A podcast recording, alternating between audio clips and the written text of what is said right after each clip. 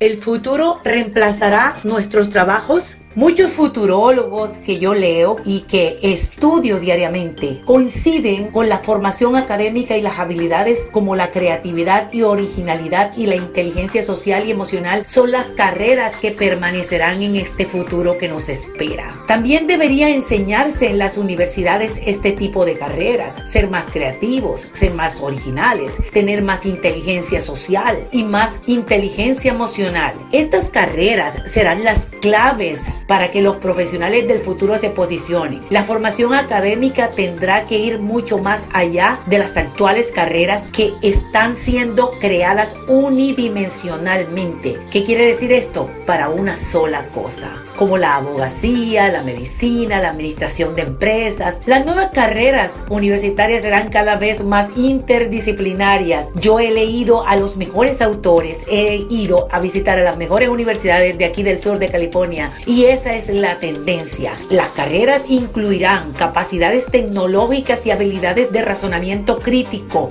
resolución y revolución de la solución de problemas y un trato interpersonal excelente. Además, serán intermitentes en el sentido de que incluirán actualizaciones de por vida. ¿Cómo les parece cómo va avanzando la tecnología? ¿Cómo les parece cómo va este mundo diversificado, globalizado y tecnológico, andando a pasos agigantados? No sabemos qué va a pasar en el futuro. Lo que sí tenemos es que tener en cuenta que tenemos que prepararnos cada día más de la mejor manera. Los médicos, por ejemplo, que quieran dedicarse a la dermatología, tendrán que especializarse en terapias de cáncer en la piel y serán tratadas cada vez más con la ayuda de algoritmos o robots que van a ayudar a los doctores a determinar cuál sería el tratamiento a seguir según el estudio. Esto se va a hacer a base de la robótica. Todos los médicos que un buen trato humano, una empatía con los pacientes, van a ser los profesionales del futuro que más clientela van a tener. El avance de toda la tecnología va a dar que nuestros profesionales se tengan que